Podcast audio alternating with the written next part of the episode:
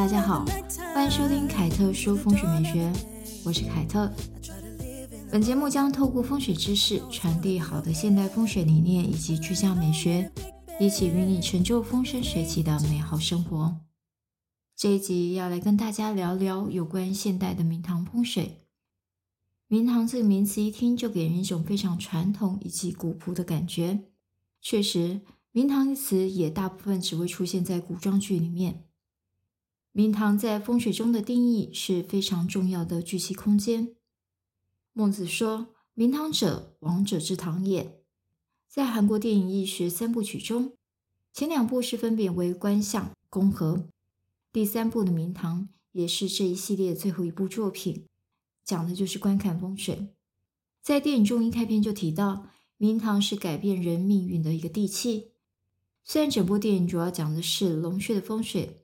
与中国风水中所说的明堂相差的有点十万八千里，但对于风水有兴趣的人，有机会还是可以看一看这部电影。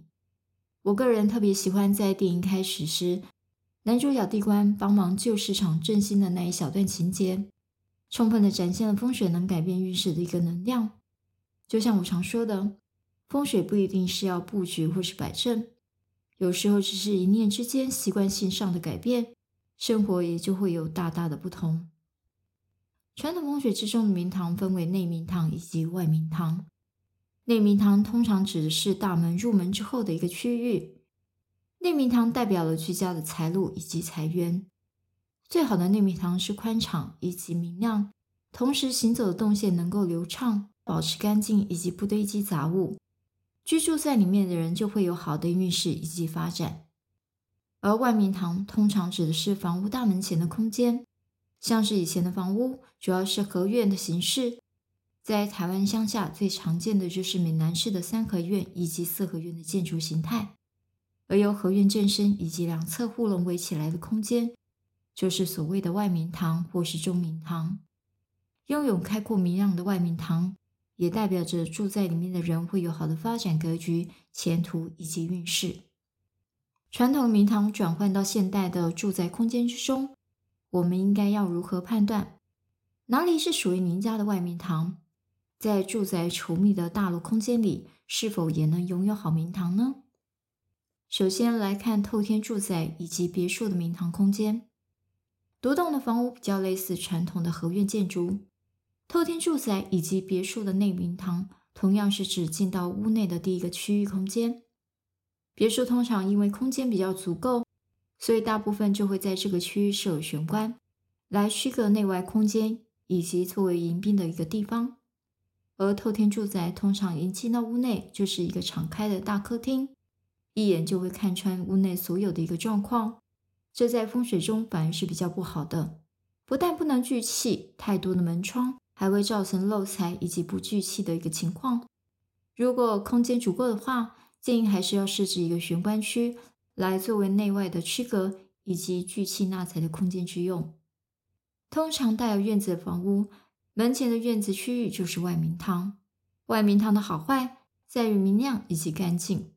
如果院子有植栽或是草坪，却维持了脏乱、杂草丛生，或是树冠过于茂密而让院子感觉到昏昏暗暗，这些都是会影响到住在里面的人的运势。因此，一定要定期清理，并且维持好院子的干净以及整洁。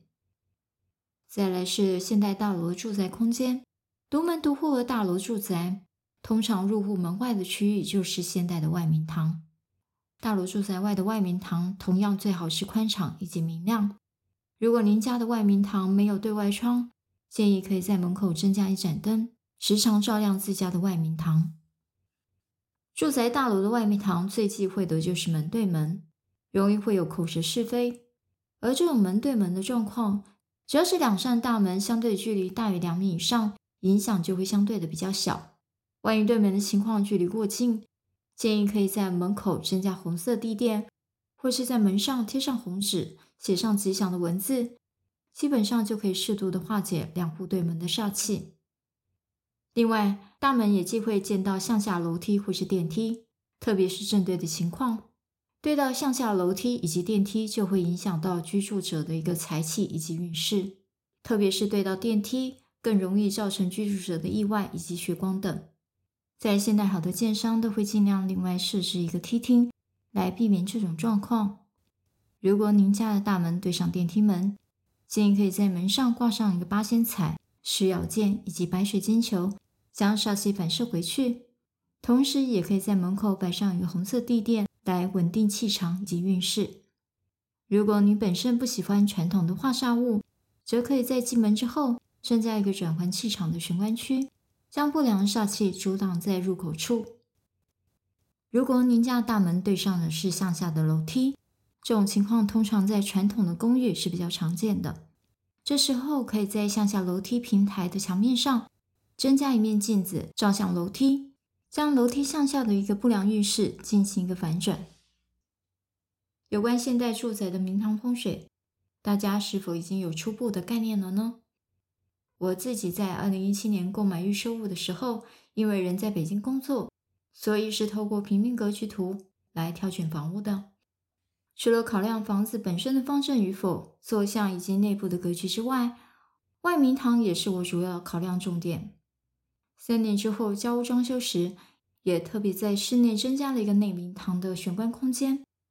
透过内外明堂的好明亮，来为自己达到开运纳财的一个效果。你家是否也有好明堂？欢迎大家针对这一集的节目分享您的经验以及想法。下一集开始，我将会分享空间风格以及风水系列，同时也是我最喜爱的一个主题。我将跟大家分享侘寂风中幽静又深远的寂寞美学。喜欢我的节目的朋友们，欢迎持续追踪、订阅以及分享哦！我们下一期节目见喽！